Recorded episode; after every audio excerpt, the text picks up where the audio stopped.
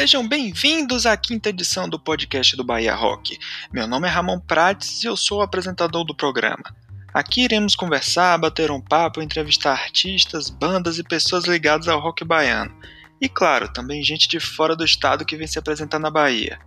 Bom, não sei se vocês repararam, mas agora o podcast tem uma vinheta. Sim, vocês ouviram no início do programa e ela está no ar desde a quarta edição, que foi a anterior. Ela é um trecho da música É Ela, da banda Winnie, um dos projetos musicais do meu amigo Eduardo Pena, que também faz parte da Los Canos. Ele acedeu gentilmente para que a gente pudesse usar aqui no programa, então, muito obrigado.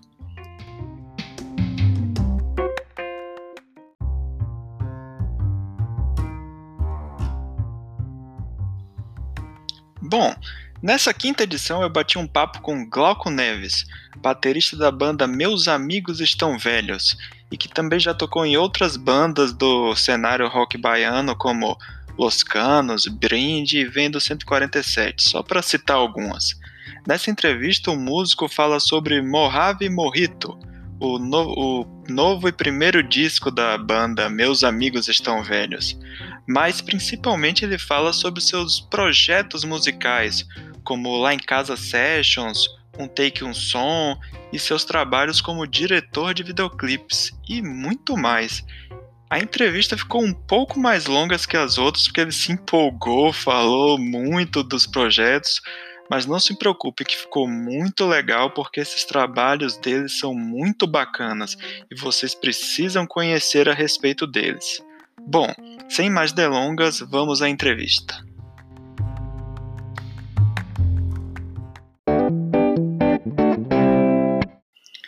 Vamos à primeira pergunta. Glauco, como surgiu a ideia de montar a banda Meus Amigos Estão Velhos? Fala, Ramon. Vamos lá. É, respondendo a pergunta número um sobre a ideia de montar a banda Meus Amigos Estão Velhos. Velho, é, esse lance da banda já tem mais de dois anos que a gente, a gente meio que nesse lance de todo mundo meio que sem banda, eu, né, sendo me tornando pai. É, acho que Bruno também estava saindo da banda, quer dizer, estava terminando com a banda Falsos Modernos. Ele e do Dari tocavam junto na, na Falsos Modernos. Eu acho que tinha acabado a banda, se eu não me engano. Eu acho que todo mundo estava sem banda. Do Dari mantinha umas bandas assim, é, que, é, que não, até então não tinham se apresentado ou que nunca se apresentaram, assim. Ensaiava, né? Com Chuplique e tal, umas bandas assim que eu nem sei o nome, velho, mas assim, mantinha essa brincadeira assim em estúdio para não parar de tocar. E eu tava bastante parado mesmo, eu tava bem parado por conta do filho, né? Ah, tava tocando cover e tudo mais, mas não tava de fato com nenhum projeto autoral. E aí, velho, é, eu com esse lance do, do, do IF Baiano, né?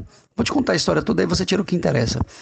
Eu passei num concurso, né, no IF Baiano, para a área de audiovisual, então deixei de ser autônomo, freelancer, né?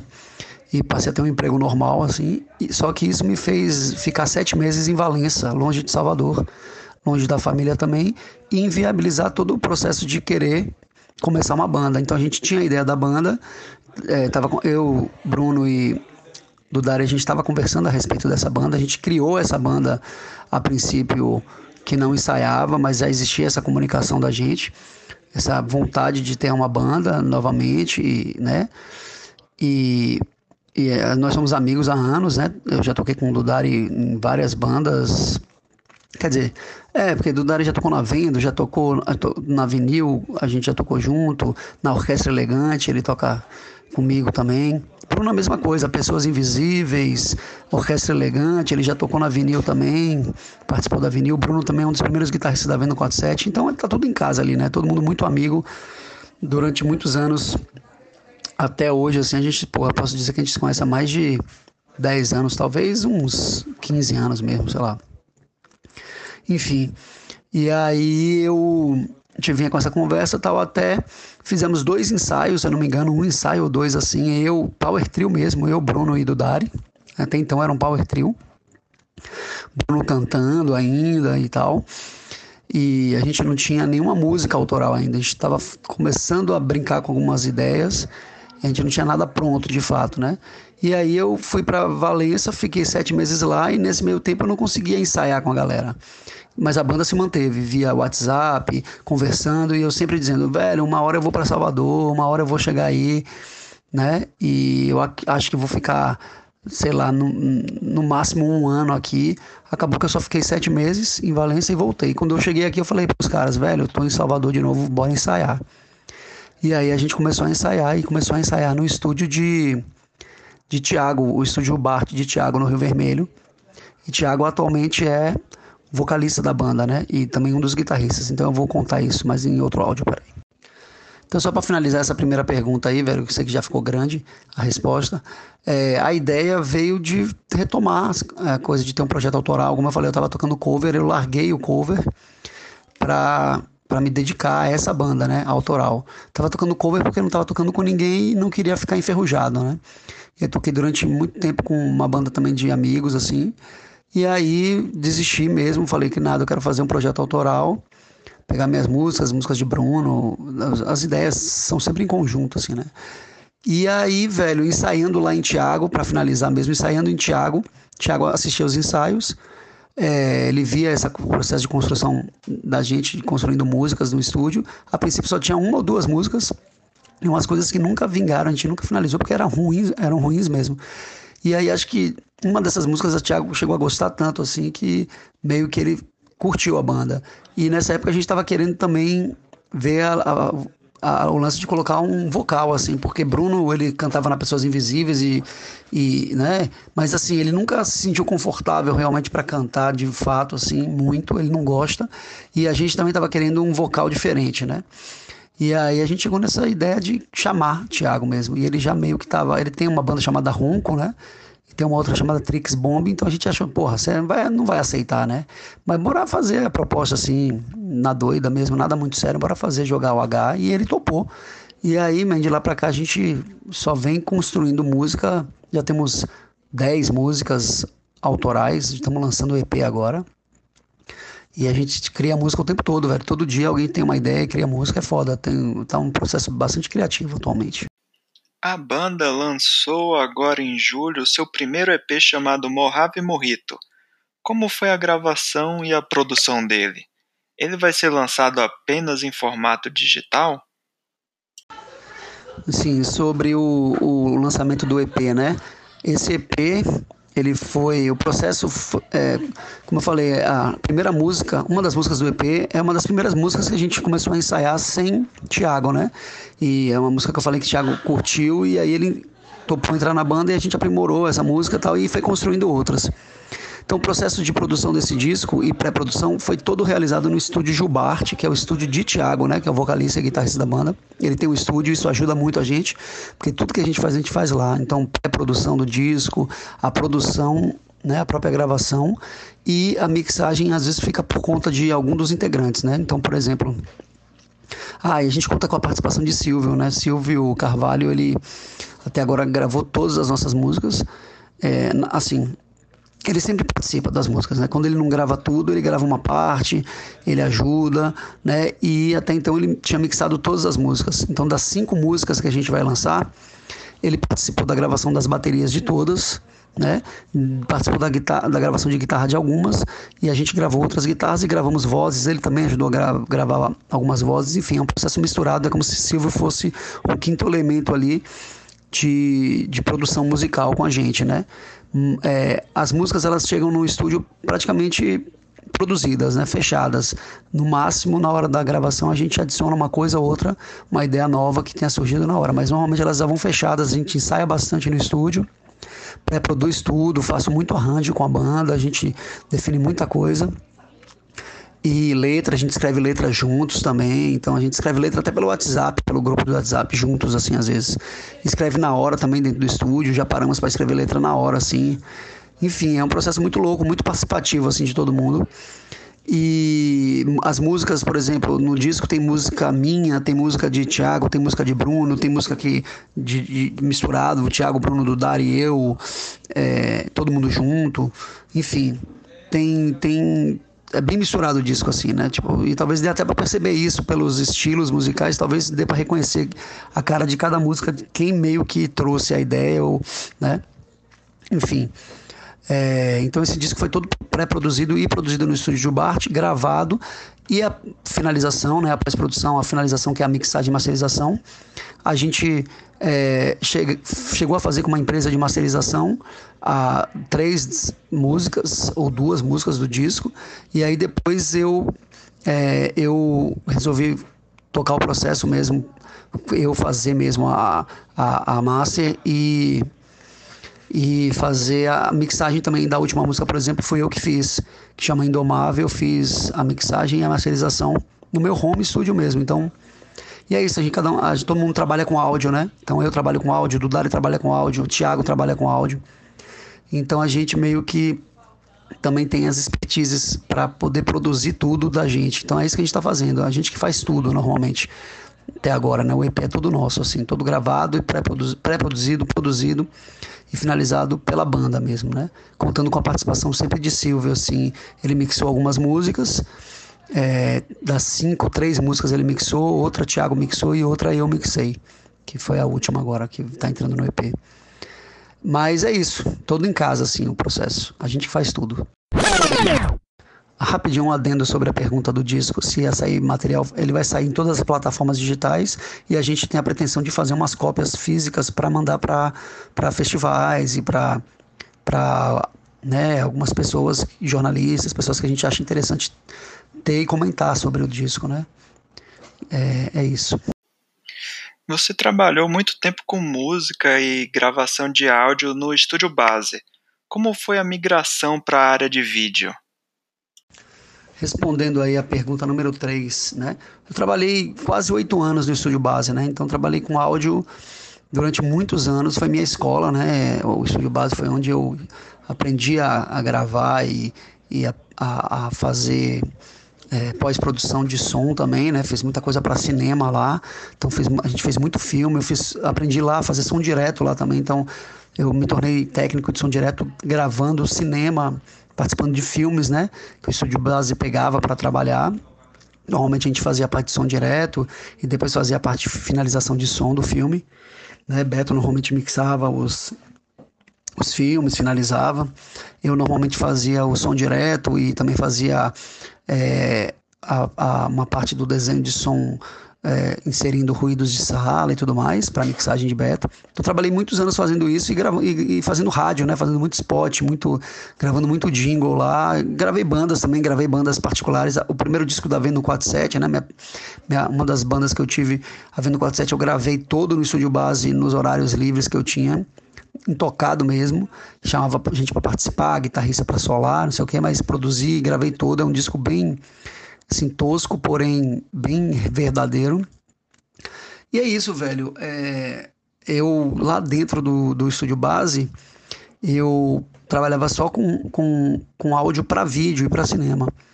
E isso meio que me despertou uma curiosidade né, no, no, de, de, sobre e sobre, esse, sobre essa possibilidade. Mas eu não fiz nada, não peguei câmera, não filmava, não fazia nada nessa época, né? editava umas besteiras de fotos, assim, fazia umas brincadeiras, porque eu sou editor de vídeo também, então eu acho que eu comecei a brincar de edição nessa durante esse momento, assim, que eu estava livre no estúdio, às vezes sem ter o que fazer, tinha uns programas lá e eu comecei a editar nos, no, no Sony Vegas e uns programas bem simples, assim. A, a, a, parte de migrar para vídeo foi depois que eu decidi sair do, do estúdio base. Depois que eu decidi sair do estúdio base, é, eu virei autônomo, né, inicialmente. Ah, não, eu saí do estúdio base porque eu tinha conseguido uma vaga para trabalhar num estúdio de audiovisual da universidade, da Unifax. E lá nesse estúdio de audiovisual eu comecei a ter contato com muitas pessoas que filmavam e editavam vídeo. E eu continuei fazendo só áudio, né, produzia áudio para eles, eu tanto para a faculdade quanto para os trabalhos né, do, do pessoal que trabalhava lá, trabalhos dos freelas. E isso me despertou muito interesse em começar a editar vídeo. Então eu comecei a fazer a, a trabalhar com vídeo para música. Eu a primeira coisa que eu fiz de vídeo assim foi pegar uma banda, vender um serviço, né? Eu precisava ganhar dinheiro e o serviço que eu vendia é o seguinte: eu levo vocês para o estúdio, a banda, né? É, eu vou gravar vocês, o áudio ao vivo né? Vou filmar vocês, aí eu contratava alguém para filmar, porque eu não filmava ainda. E depois eu vou te entregar um DVD disso, né? O áudio mixado com a música, você vai ter alguns clipes de vocês ao vivo no estúdio. Esse foi o primeiro produto que eu criei assim para começar a trabalhar com vídeo. E aí, velho, isso é engraçado que esse produto que eu chamava de vídeo release, atualmente eu tenho uma série na TV que chama Lá em Casa Sessions, é mais ou menos isso, só que, né, bem trabalhado hoje em dia, né?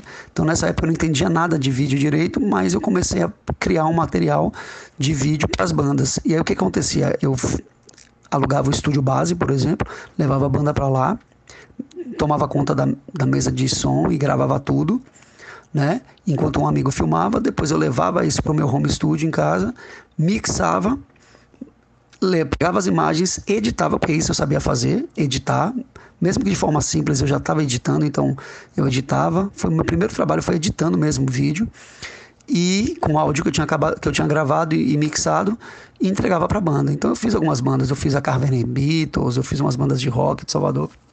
Bandas que ainda investiam, né? Que pelo menos investiam, porque quase ban nenhuma banda tem grana para investir. Então eu fiz esses materiais. E a partir daí eu comecei a me interessar muito por vídeo, né? E sobre a coisa de migrar para vídeo, uma coisa importante na minha vida que fez com que eu migrasse para vídeo foi a banda, né? A Vendo 47 viajou muito, fez muita turnê e durante essas viagens quem ficava com a câmera na mão era eu. Então eu ficava com essa câmera na mão. Foi quando eu comecei a filmar, filmava toscamente, eu não entendia nada de vídeo, mas filmava.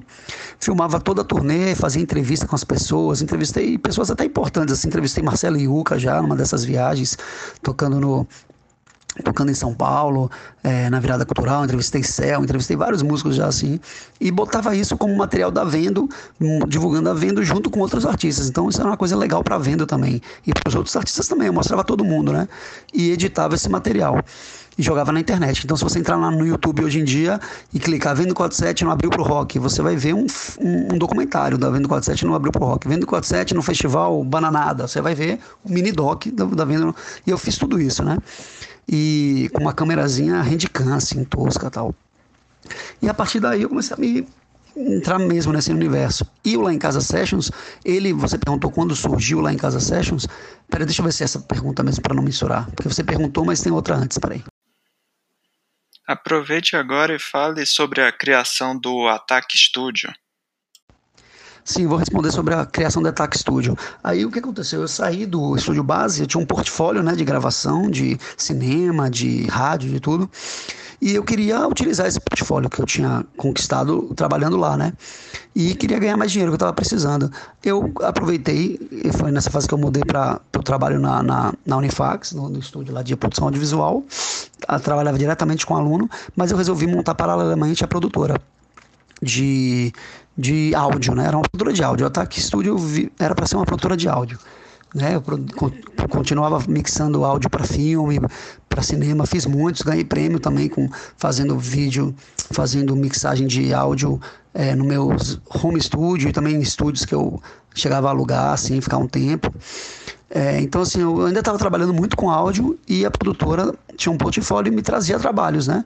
Não trazia muitos no início, mas me trazia alguns trabalhos. Então, eu resolvi criar, assim, a produtora para poder trampar mais. A verdade foi essa. E sempre fui eu sozinho, assim. Eu tenho CNPJ, tenho tudo, mas sempre terceirizei tudo. Nunca tive funcionário, nunca fui uma estrutura de produtora gigante ou empresa grande, é uma empresa que tem é uma produtora de hoje é uma produtora de áudio e vídeo, né? Não é mais uma produtora só de áudio e hoje está muito mais focada nas séries para TV, né?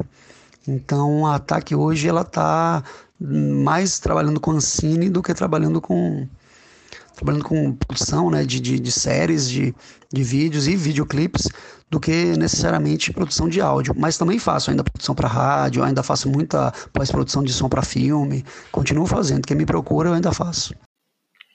Conte um pouco da sua experiência como diretor de clipes de bandas de rock baianas. Cara, sobre minha experiência com videoclipe, né? Então, eu comecei com essa coisa de gravar banda em estúdio, ao vivo tal, não sei o que. Ainda não era um, um processo de videoclipe, né? Era um processo de vídeo release que eu chamava, que a banda levava para apresentar para contratante ou colocava disponibilizava na internet para as pessoas conhecerem. Então tinha uma conversa, eles mostravam que, né, falavam um pouco da banda e tocavam. O lance de videoclipe foi que quando eu comecei a fazer o Lá em Casa Sessions, velho, que é nessa pegada, né, de estúdio ao vivo também, eu ainda não tinha feito clipe nenhum, videoclipe nenhum. A não ser, talvez, na faculdade. Eu me formei em audiovisual, né? Na, na faculdade. E um dos projetos era ter que fazer um videoclipe. Eu acho que eu fiz um videoclipe de rap lá, mas assim, primeira coisa, primeiro que eu fiz na vida. E eu não tinha feito mais nenhum até então. Mas depois de gravar lá em Casa Sessions, eu gravei o Cascadura na primeira temporada, né? A banda Cascadura. E aí, Fábio, que é o vocalista, ele certo dia me ligou e, e me falou que estava querendo fazer um clipe e perguntou se eu não estava afim de fazer. E eu falei que queria fazer, topei fazer, mesmo sem ter experiência direito, eu falei que topei. Aí chamei Carlos também, que trabalha comigo, né, lá em casa. E eu e Carlos dirigimos juntos esse clipe. É... E, pô, velho, o clipe ficou bacana. Chegou a concorrer a, a melhor fotografia e melhor produção no prêmio KM de música, não venceu as categorias, mas concorreu, né? Foi massa, já comecei assim com o pé direito, assim, porque fiz o clipe e já estava expondo o trabalho num festival, assim, saca? De, de música e, e, vídeo. Enfim, é, e aí começou, começou assim, velho, não, tinha, não tive experiência pra caralho pra chegar e falar, porra. Aí fiz o do, né, o, o clipe de, ah, como é que é o nome? O primeiro clipe do Cascadura, Delator, o Delator. É, foi o clipe, primeiro clipe que eu fiz, se eu não me engano, foi o Delator. Na sequência, uma banda chamada Os Informais me. Acho que viram o vídeo, né? O vídeo repercutiu, o videoclipe da, do Cascador repercutiu, as pessoas, acho que, porra, gostaram e começaram a me procurar para fazer, né? E aí, Os Informais foi uma das bandas que me procurou e eu fiz o clipe dos Informais praticamente sozinho, dos Informais. Fiz com. Na verdade, fiz com um amigo dois amigos dando apoio, Fabrício e Henrique, né? Me ajudando também, mas basicamente fotografia, edição, finalização tal, tudo eu fiz assim. E o clipe ficou bem legal, tinha Pedro Pondé como ator. E esse clipe é um dos clipes que eu mais gosto, assim, em termos de clipe, né? Um dos clipes que eu mais gosto e que acho que depois disso eu comecei até a me sentir mais confiante fazer clipe, porque como eu fiz um processo quase que sozinho, em termos de trabalho assim mais pesado, eu comecei a ficar mais confiante. E aí na sequência, velho, tipo, é, veio Larissa Luz, é, eu, ela me convidou para fazer o videoclipe de Bonecas Pretas. Eu não sei se foi Larissa Luz ou Circo de Marvin. Talvez o Circo de Marvin tenha vindo primeiro. É, o pessoal da banda Circo de Marvin, uma banda de rock, me convidou para fazer o videoclipe. E era um videoclipe bem desafiante, porque era um videoclipe que simulava, que simulava jogo, né, velho? E tipo, tinha que ser GTA, né? E tinha que ser bem real em relação ao jogo. E aí, porra, foi foda. A gente trabalho das Zorra, assim, tipo, uma semana inteira filmando. Só que o resultado foi tão positivo que a gente venceu o prêmio, né? Eu venci o prêmio de melhor direção. É, é, melhor direção de videoclipe. E na sequência, na verdade, os dois concorreram juntos. Larissa Luiz e Circo de Marvin concorreram no mesmo festival, que foi o prêmio Caime né, de música. O Circo de Marvin ganhou melhor direção e Larissa Luz ganhou melhor videoclipe na noite, né? Então foram dois prêmios assim. O de Larissa Luz, eu acho que ele veio depois mesmo. Larissa me convidou, eu topei. Pedrinho ainda na, na época fazia parte da, da banda, ou não, não lembro agora, mas assim, eu sei que é, eu acabei dividindo a, a direção e a fotografia com o Rodrigo Hollenberger, que é um cara que que é de vídeo e que ela conhecia, na época eu não conhecia. Ela me colocou em contato com ele, a gente trabalhou junto nesse videoclipe. E o resultado foi massa, foi tão bom que ganhou o prêmio de melhor videoclipe e, e, acho que ajudou muito também na carreira de Larissa Luz, porque ela estava meio que iniciando assim um novo processo na sua carreira, na carreira dela, né? E foi um videoclipe massa. Mas eu fiz vários videoclipes, velho. Tipo, hoje em dia, se eu for analisar quantos videoclipes eu fiz, já fiz videoclipe para Los Canos, até um recente agora, é, que eu fiz para Los Canos chamado Me Tratar. Esse aí eu fiz sozinho praticamente também. Mas tem outros, eu fiz, já fiz é, alguns, já fiz videoclipe para Vitrola Baiana, né, que é um clipe todo em plano sequência, que chama Corações Fluiões, está na internet também. É, que mais de videoclipe, velho, que eu fiz? Pô, eu posso estar esquecendo, eu tenho que abrir aqui, velho, peraí que eu vou dar uma olhada. Aproveite agora para citar as bandas, as músicas. Bom, velho, então, sobre os videoclipes, eu vou aqui, ó, na ordem aqui das coisas que eu, que eu já fiz. É porque é isso, tem muito videoclipe, né? Assim, tem muita banda ao vivo em estúdio tocando, que não deixa de ser videoclipe, né? Fiz videoclipe para para Ifa, a Ifa Afrobeat, por exemplo, é uma banda que eu fiz muitos vídeos para eles. Então, o primeiro videoclipe deles eu que fiz, chamado Surfer. A banda começou a despontar. Aí eu fiz o, o, o outro videoclipe deles chamado Axé, da IFA também. Na sequência entrei no estúdio com eles e fiz um monte de vídeo, fiz um mini doc da gravação do, do, do ao vivo deles, da gravação do disco deles, né, o Ijexá Funk Afrobeat. Aí eu fiz Vitrola Baiana já, fiz a Larissa Luz, como eu falei, né? Ah, tem outra banda chamada Kirda, que eu fiz um outro clipe chamado Agilidade também, que é um clipe que também tá, tá rolando aí agora. Tem os informados já falei, tem a Ronco, que por exemplo é um clipe que eu não chamar melhor, que é um clipe que eu não filmei, mas eu finalizei, editei finalizei o clipe todo, Bonecas Pretas, e tem um clipe novo que eu fiz, inclusive da minha banda, chamado, Cora, chamado Coragem, que é um dos mais recentes que eu filmei e que e que talvez seja um dos últimos mesmo, ou Los Canos ou ele. Mas é isso. Rapaz, na real eu tenho videoclipe, mas eu não tenho um milhão de videoclipes não, viu? Faço muita coisa, faço muita coisa ao vivo em estúdio. Tenho mais coisa ao vivo em estúdio do que videoclipe, assim, saca? Ficou faltando falar da experiência de trabalhar com cada uma delas.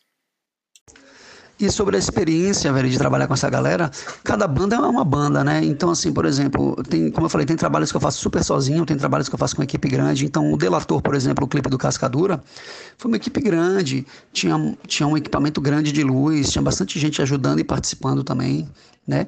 Na maioria, todos esses clipes não são muito caros, senão a gente nem consegue filmar, porque as bandas não conseguem pagar. Mas, no geral, assim, cada clipe é, é, é diferente, né? O, o, o Cascadura foi um clipe com, ele tinha produção, tanto que concorreu à melhor produção também, né? Ele tinha produção, tinha a produção da banda, tinha é, a minha produção da, da, do estúdio, enfim, foi um processo feito numa noite, mas que tinha bastante coisa né, envolvida. O dos informais eu já consegui fazer mais espaçado, assim, filmando um dia aqui, outro dia ali, mas no entanto a banda tomou conta da produção toda e eu fiz a parte de audiovisual toda, né? Misturando com o roteiro, com a ideia. Eu fiz o roteiro todo do, do clipe, do, do, do clipe que chama Respiro Fundo, né? Aí bonecas pretas já é um outro processo, velho. E normalmente eu jogo a produção na mão do artista para não onerar muito, né? Então o artista toma conta do figurino, ele que vai buscar os locais, me mostrar, olha se tá bom aí, se não tá, esse lugar. Ele que diz, a gente faz visita técnica e tal, mas assim, eu não fico correndo atrás disso, porque se eu for botar produção, a gente entra no nível de grana que as bandas de rock não, e bandas mais independentes não conseguem pagar, né? Enfim. Aí Larissa foi um outro processo que foi feito tudo numa noite também. Eu lembro que Bonecas Pretas a gente usou como locação o shopping da Bahia e fez tudo lá, tirando uma externa assim que a gente fez ela, ela falando na rua, tal, que é a abertura do videoclipe, né? O os informais é todo na rua, duas locações, tem muita cena na rua também. Corações Foliões é um plano sequência, né, do Vitrola Baiana, plano sequência no meio do carnaval, no bloco de Saulo. Então, uh, o vocalista da banda tá cantando, o vocalista da banda está cantando uma música totalmente diferente da música que o povo está ouvindo na rua, então é interessante. Ele está cantando em slow ainda, né, em câmera lenta. Então você vê, por exemplo, é, você vê, por exemplo, o cantor no meio de uma galera que está pulando uma música de axé, provavelmente, né, que Saulo está cantando em slow, em câmera lenta, e o vocalista está cantando uma outra letra, assim. Então tem esse contraste, ficou bem interessante o clipe. Foi uma aventura também, porque a gente tinha um take, tinha que ser plano sequência, e funcionou, né? É... Kirda, que é uma outra banda que fiz chamado um clipe Agilidade, já é um clipe que eu levei uma semana para fazer, tinha umas locações e roteiro tudo mais definidinho, então foi de boa, mas foi um, um clipe guerrilha, sozinho também, praticamente eu e um amigo, né? Então, assim, é, quando, quando não tem um orçamento muito grande, é um esquema que dá para fazer. É, que é mais? É isso, eu devo estar esquecendo, né, de algum videoclipe, mas normalmente os processos são bem, a maioria das vezes é bem guerrilha, né?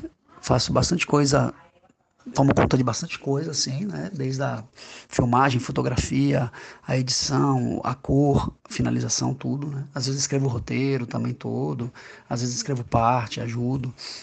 Enfim, é um processo muito louco. Como surgiu a ideia do programa lá em Casa Sessions? E quem está envolvido?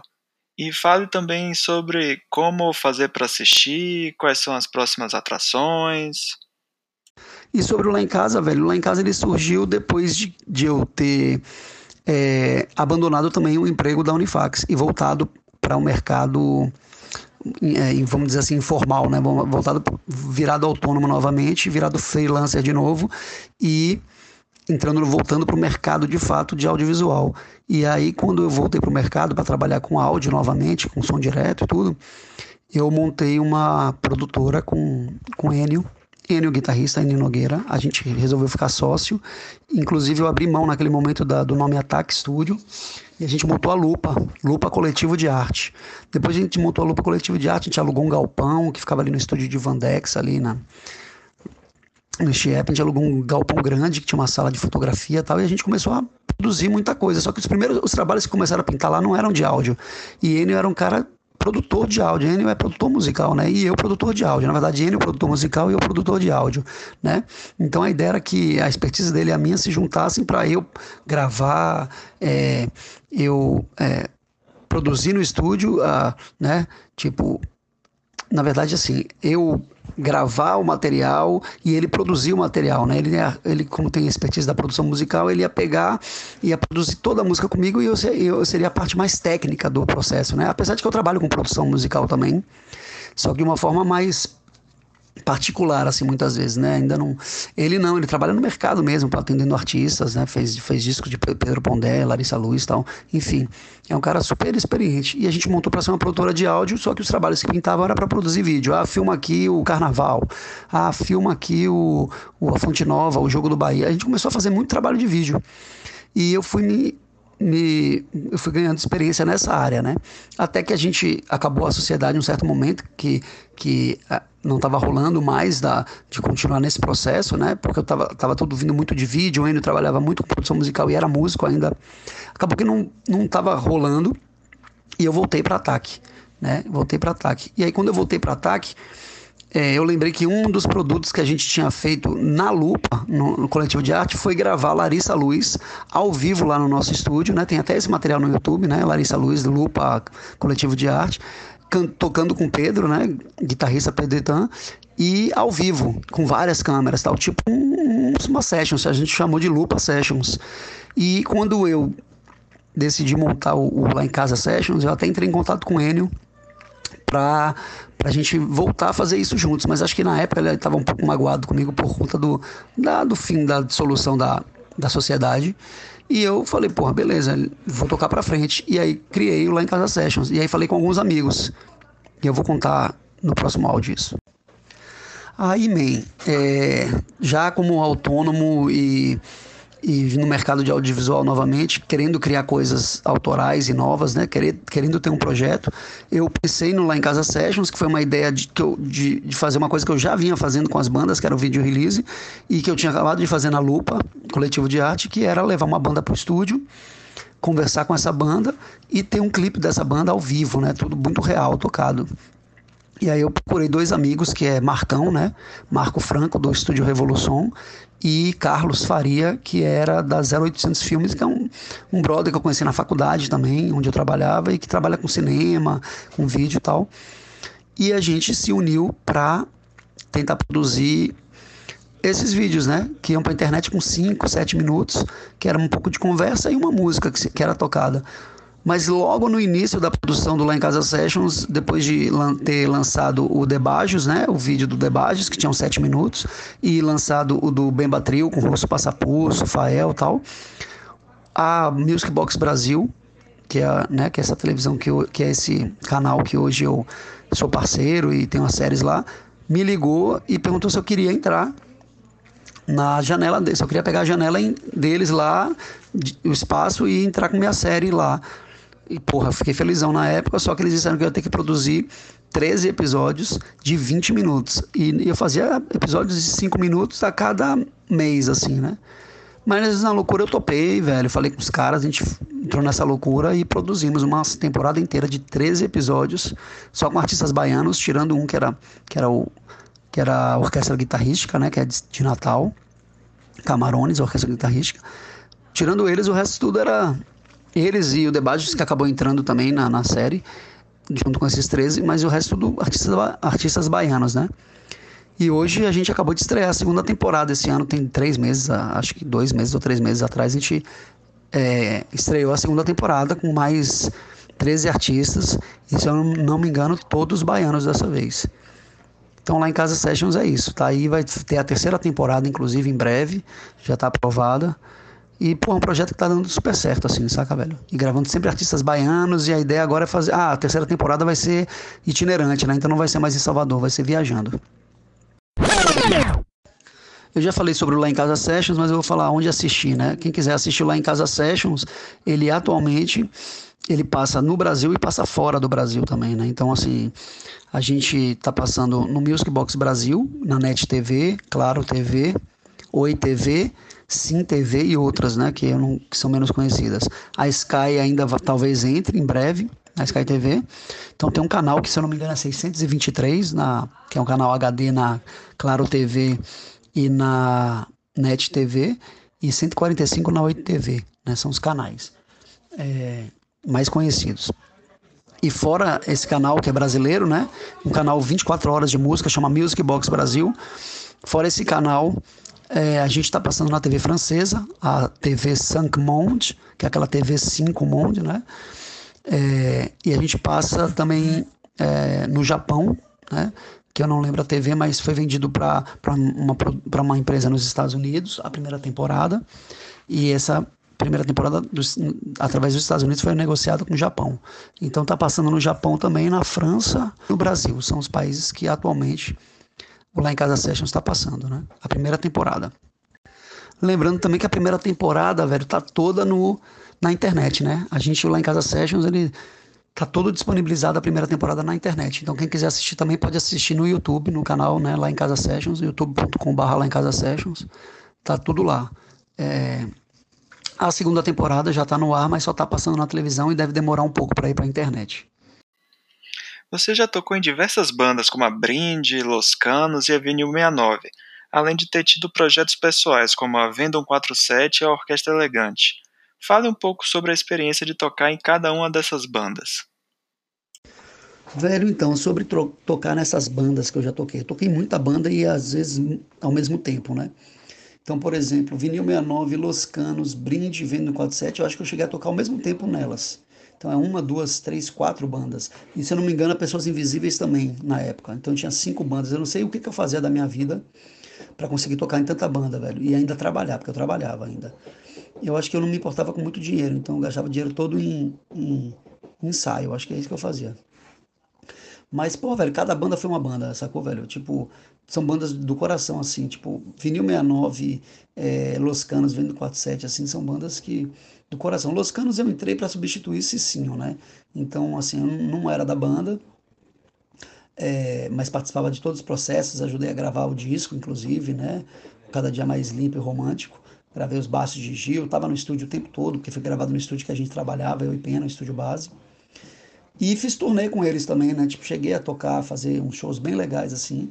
E na sequência a banda depois se desfez tal, então não deu prosseguimento. A Vinil 69, velho, é a banda mais do coração, assim, porque além de ser a banda mais que tem a ver com o que eu fazia, gostava de fazer na bateria, né? Hard rock, bem rock and roll mesmo a banda, assim. É... A Vinil foi uma fase assim que, porra era loucura, sacou, velho? Era um show, a Avenida era uma banda doida, assim, que a gente fazia shows malucos e, e não tinha muito limite para as coisas, né? Então a Avenida foi uma banda que me, acho que me ensinou muito a tocar, assim, com banda, saca? E a, e a gente tocou em muitos lugares com a Avenida 69. E a Avenida 69 tinha um público em Salvador que, que gostava muito da banda e que, sabe, que, porra, velho, entrava na onda da banda de, tipo, to, tomar todas e curtir o som. A Vinil era uma banda de diversão, uma banda de show ao vivo. Tanto que a gente gravou discos que nunca repercutiram muito, né? A gente gravou talvez dois discos, não sei. Mas o lance da banda era ao vivo, né? A galera gostava de ver show da banda. E era foda, tipo, foi foda, velho. Tipo, fez grandes amigos lá, inclusive alguns estão até hoje, inclusive do Dari, que está no, no projeto hoje, no, no, na, nos Meus Amigos Estão Velhos, que era o parceiro de banda, né?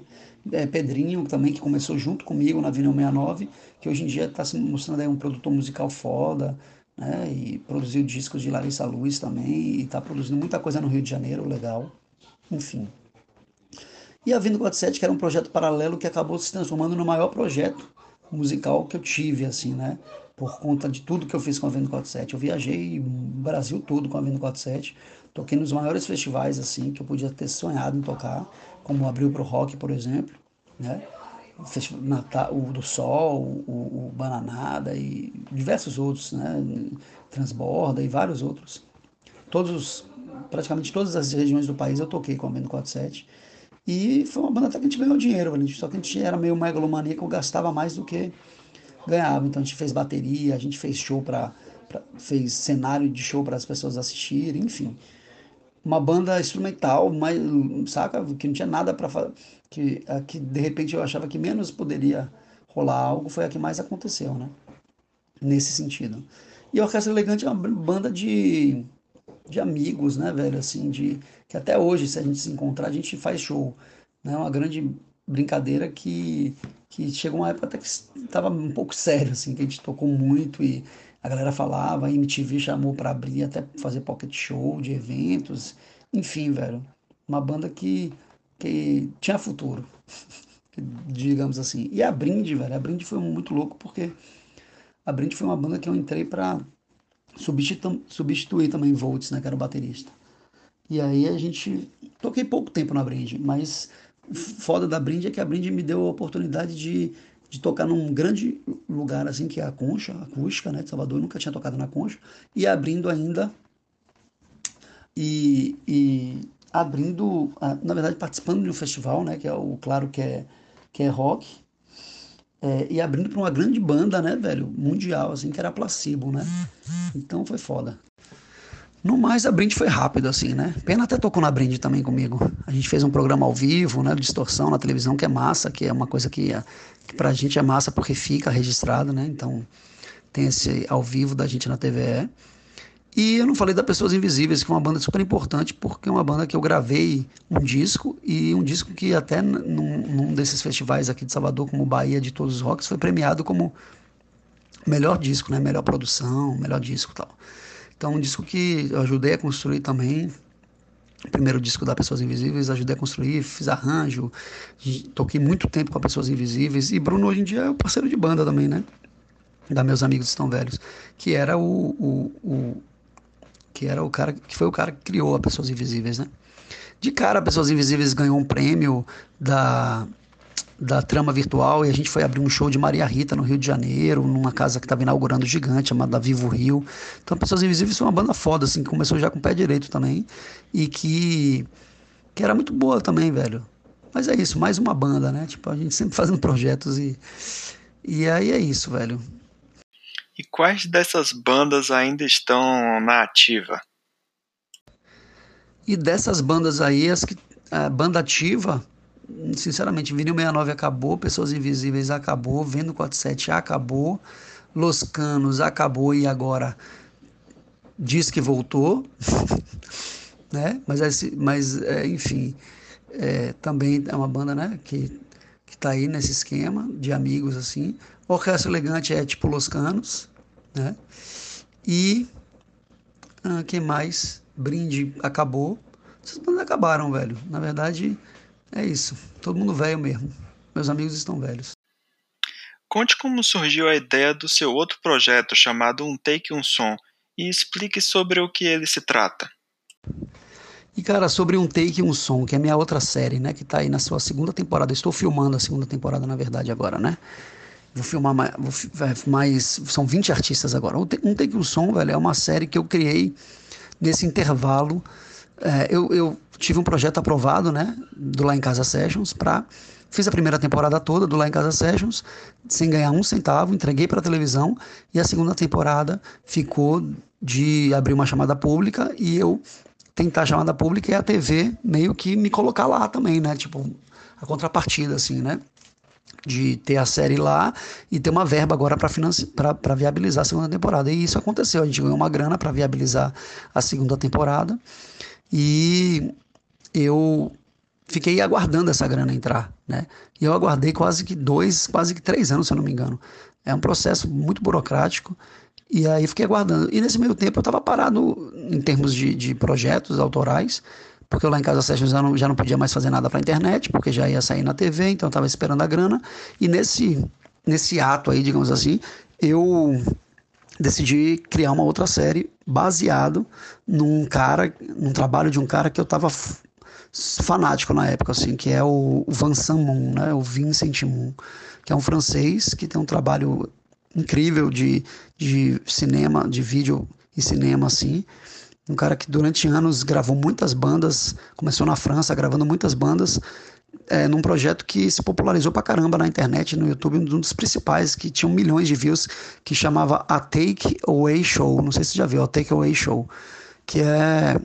Ele, ele chegou a gravar Arcade Fire, e aí gravava R.E.M., mas ao mesmo tempo gravava a, tia, a tiazinha na Argentina, o tiozinho no Japão, e ele viajou o mundo inteiro assim com a câmera e fazendo esses vídeos. E eu via os vídeos dele e ficava apaixonado, poético pra caralho, muitas pessoas, muitos planos sequências e tudo mais. Então veio essa ideia de fazer um trampo parecido, né? De ir até o artista, a casa do artista e ouvir um pouco daquela história mais assim intimista, de infância, de família tal. E na sequência ter esse artista tocando alguma coisa em plano sequência sem cortar. Então comecei fazendo sozinho. Eu ia sozinho na casa do artista com os microfones, com a câmera e fiz uma temporada inteira assim, 13 episódios e entreguei para a TV também, sem ganhar um puto, entreguei para eles, para Music Box. Fiz 13 artistas, 10 minutos, virou interprograma na televisão. Até hoje está passando na, no Music Box, você coloca lá, tem, tem horas que aparece Andréa, né? Andréa da Canto dos Malditos, fiz ela, fiz Jorge Solovera, fiz. Uh, quem mais, velho? Uh, foram, fiz André, né? André Mendes foi um dos primeiros. Aí tem Peutanajura, aí tem. Porra, são 13. Ah, tem Heitor, né? É, Heitor Dantas. Vários artistas de Salvador, assim, compositores muito bons. Tem Silvio Carvalho também. É, Fox, né? É, tem Thiago Tradi, baterista do, do Cascadura. Então eu gravei muita gente assim, fiz três episódios, meio em esquema mini doc, são mini docs assim. E na hora que eles tocam, eu faço um, a maioria das vezes são plano sequências, né? A maioria das vezes. E o Som veio dessa ideia, a partir do trabalho de Vicente Moon. Conheci Vicente Moon aqui em Salvador, tive essa oportunidade no dia que eu estava gravando o primeiro episódio do Um Take Um Som, que foi a banda Ifá no Festival Radioca. Fiz eles tocando plano sequência ao vivo, assim. E Vincent Moon, tá, Vansan Moon estava exatamente no festival nesse dia. Então foi foda, man, foi emocionante, assim. E aí eu tô na segunda temporada agora, velho, viajando, viajando no Brasil, porque a segunda temporada é fora de Salvador, né? Tem artistas daqui também, mas eu fiz quatro em quatro artistas no Rio, quatro, quatro artistas no Pará, quatro artistas no Rio Grande do Sul e vou fazer oito artistas aqui em Salvador. Só para completar, deve estrear no ano que vem a série. Eu acredito que mais para o meio do ano do que para o início, porque falta filmar, editar. A gente tá, já fizemos tudo fora, só falta Salvador agora. Mas mesmo assim, são oito artistas aqui em Salvador. Bom, você está envolvido em diversos projetos envolvendo música, principalmente rock. Como é trabalhar nessa área e como você encontra tempo para dar conta de tantos projetos diferentes? Fui trabalhar na área de rock e trabalhar com vários projetos ao mesmo tempo e tal. Então, velho, ah, vou ser bem sincero, assim, é tipo um esquema de gostar muito do que eu faço, de amar muito o que eu faço. Porque com certeza às vezes me dá vontade de esquecer tudo e falar que nada, vou ficar em casa, com, com o pé para cima, assistindo Netflix, sacou? Só que eu percebi que eu não consigo fazer isso, eu nem consigo assistir séries, velho, só pra você ter uma ideia. Eu gosto de produzir séries, mas assistir séries, apesar de ser uma coisa que eu amo, assim, que é cinema e vídeo, eu não consigo acompanhar, porque precisa de tempo, disposição, e eu gasto meu tempo tentando produzir. Essa é a grande questão, né? Sobre banda de rock, velho, eu tô envolvido em projeto, eu tô envolvido com uma banda, uma única banda hoje, né, como músico, como baterista. Então estou envolvido com meus amigos são velhos e me dedicando a essa banda, produzindo muita coisa de vídeo também, produzindo muita coisa de música, mixando músicas para banda, é, mixando música para banda, gravando, arranjando no estúdio, né, compondo para banda. Estou me dedicando a essa banda musicalmente. E os projetos de áudio e vídeo, velho, é, é um trabalho paralelo, porque hoje em dia eu também tenho um trabalho né, no IF Baiano, no, na área de audiovisual, né? Então eu trabalho no Instituto Federal hoje em dia com audiovisual, produzindo vídeos para rede e também viajando e, e, pelo Brasil e dando aula também, dando é, é, capacitando né, as pessoas na área de audiovisual, porque acabou que a Bahia virou referência no Instituto Federal de Audiovisual. Então eu sou um dos caras que viajo para capacitar as pessoas na área de edição e de, de produção de vídeo, né? E, e os projetos pessoais, assim como um take um sonho, como lá em casa, são projetos que eu sonho em tocar para frente e fazer eles crescerem, né? Então, é, sobre tempo, eu tenho um filho hoje de vai fazer três anos. O tempo é, é a coisa que eu menos tenho na vida, assim. Então, eu durmo muito pouco hoje em dia, velho. Eu durmo tipo em média quatro horas por dia, cinco horas por dia, no máximo cinco horas. Tento compensar no final de semana, quando eu não estou trabalhando. Mas é, é uma luta mesmo, velho. Tipo, pegar e, e, querer fazer, sabe? Você esquece um pouco do lance de preguiça ou de não ter um tempo. Porque se eu for pensar isso, eu, eu não faço nada, velho. Porque eu, é muito melhor, né? Às vezes ficar com o pé para cima. E às vezes cansa mesmo. Às vezes eu tô cansadão, tô fudido. E, mas já percebi que quando eu tô parado eu fico muito triste, velho. Muito para baixo, saca, velho? Meu deprê. Então eu prefiro estar produzindo, eu preciso produzir.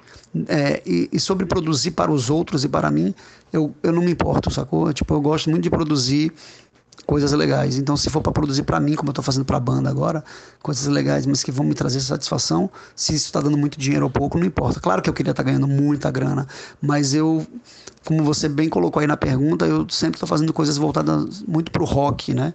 Porque é um meio que é, eu sei que eu vou continuar fazendo as coisas e continuar feliz, assim, né? Eu não quero me. Vou, vou falar um termo bizarro, eu não quero me prostituir, digamos assim, para ganhar dinheiro. E na minha área. Eu não quero ter que fazer coisas no audiovisual que eu não me sinto feliz e que eu, na verdade, não quero fazer. Então é uma, uma onda mesmo, assim. Tipo, audiovisual é um hobby, mas ao mesmo tempo é meu trabalho, ao mesmo tempo eu só quero fazer o que eu gosto. É muito doido, mãe. Agora, a verdade é que hoje, depois do filho ter nascido, apesar de, de eu ainda continuar fazendo muita coisa, eu acho que eu estou fazendo bem menos coisas, né? Como eu falei, eu estou com uma banda só, quero ficar só com ela, me dedicando a ela, que já é foda, já é complicado. Eu estou trabalhando num emprego fixo também, que é uma coisa que eu quis fazer depois do filho ter nascido, porque não só o lance de dar uma estabilidade básica assim para as coisas, mas eu não preciso ficar maluco correndo atrás de muita coisa e posso também definir, escolher melhor as coisas que eu quero fazer, né? Só fica difícil às vezes conciliar as duas coisas, os trabalhos, mas é escolha mesmo. E no mais, velho, tipo, é, no mais é isso. Eu tô pretendo continuar produzindo um monte de coisa, o que der para fazer e coisas legais, né? E é isso. A mensagem que eu posso deixar para a galera do Bahia Rock é que Cara, se você quer fazer alguma parada, você sonha né, em fazer alguma parada, ou apenas quer mesmo começar algum lance, comece, man. Tipo, num, num viagem que você tá ou muito novo, ou muito velho, ou que não tem experiência, ou que não sei o que. Essas paradas a gente vai pegando no caminho. Até hoje eu acho que eu não sei nada, man. Que eu não tenho experiência para nada, mas eu me sinto desafiado, fico com medo, fico ansioso, mas vou lá e, e, e tento. Então a minha frase, inclusive, é uma das frases que eu utilizo, acho que um dos perfis meus assim na internet é somente eu tento, né? Eu tento. Tipo assim, eu tento. Pode dar merda, pode dar certo, pode estar errado, mas eu tento. e eu acho que o importante é tentar mesmo, velho, sacou? Tentar para errar mesmo e aprender com os erros, e é isso. É meio clichê isso aí, mas é a verdade da porra toda é essa mesmo. então bora. É, vou ver se faltou responder alguma coisa aí. Glauco, muito obrigado pela entrevista. Deixe uma mensagem final para os ouvintes do Bahia Rock. Não, acho que eu respondi tudo, né, velho? Então só queria agradecer você, Ramon, agradecer o Bahia Rock pela entrevista, pela oportunidade de estar falando dos meus projetos. Nem sempre eu tenho essa oportunidade. Uma coisa interessante é que um Take um Som e o Lá em Casa Sessions já estão na sua segunda temporada. E se eu não me engano, é, talvez só o Bahia Rock tenha falado desses projetos até hoje. Né? A gente tem grandes mídias aqui em Salvador, na Bahia, mas não me lembro de outras de, de alguma entrevista que eu tenha falado tanto assim do, dos meus projetos do, do, do lá em casa e, e do Take, que são projetos que, se você for analisar, Lá em Casa Sessions eu já gravei né, 26 artistas. Um take, um som, eu gravei 13 mais 20 agora, mais 36. Então eu tenho aí quase 60 é, né, artistas ou mais, eu nem fiz a conta direito agora, é, que eu já gravei e, e que já está aí, velho, no mundo. Né? São trabalhos que bem interessantes. E falei pouco, assim, acho que nunca tive a oportunidade de falar muito. Não sei se falta de interesse da galera, não sei. Mas enfim, é a nossa música, né, velho? A música baiana, né? A nossa música que não é só axé, é a nossa música que tá aí tudo, velho. Todos os artistas mostram, cada um tem uma cara, cada um tem um estilo de som e é uma Bahia mapeada. Um take um som, só para completar, um take um som é isso. Eu comecei mapeando, né? Artistas em Salvador, então cada, cada episódio começa dizendo que bairro o artista mora, a cidade, né? no caso Salvador e o país. Então sempre tem assim Rio Vermelho, aí outro Pituba, outro Federação. Então eu mapeei esses artistas. E é um pouco isso, né? Mostrar um pouco da, das diferenças também musicais. Valeu, meu irmão. Um abraço. Obrigado aí, viu? Desculpa os áudios gigantes, mas não consigo fazer diferente.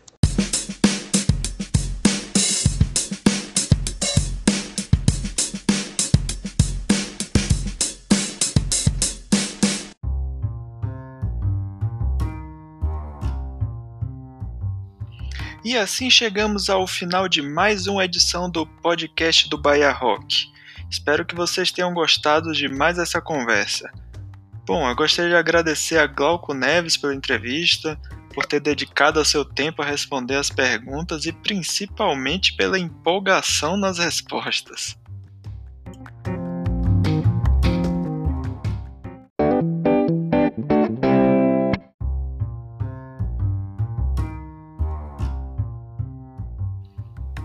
Podcast do Bahia Rock é feito através da ferramenta Anchor.fm, onde ele publica nas principais plataformas de podcast, e é nele também que nós fazemos a edição do programa.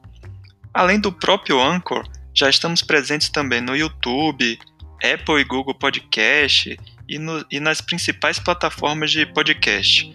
E agora também estamos no Spotify, ou seja, o que não falta são opções para ouvir o nosso podcast.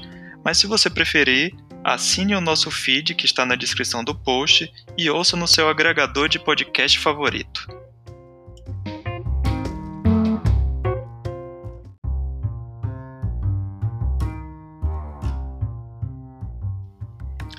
Continuem acessando bahiarock.com.br para ficar ligado nos eventos que vão ocorrer na Bahia, com a agenda completa e também conferir as bandas cadastradas, além das novidades do site. Se você tem uma banda, não deixe de cadastrá-la no site. E também, se você é produtor e quer divulgar o seu evento, cadastre-o lá na agenda do nosso site. E também fique ligado nas nossas redes sociais. É no Twitter é o arroba Bahia Rock, no Facebook e no Instagram é site Bahia Rock. E Caso queiram mandar um e-mail, o nosso e-mail de contato é bahiarock@bahiarock.com.br. Então, mandem sugestões, comentários, críticas e até o próximo programa. Valeu!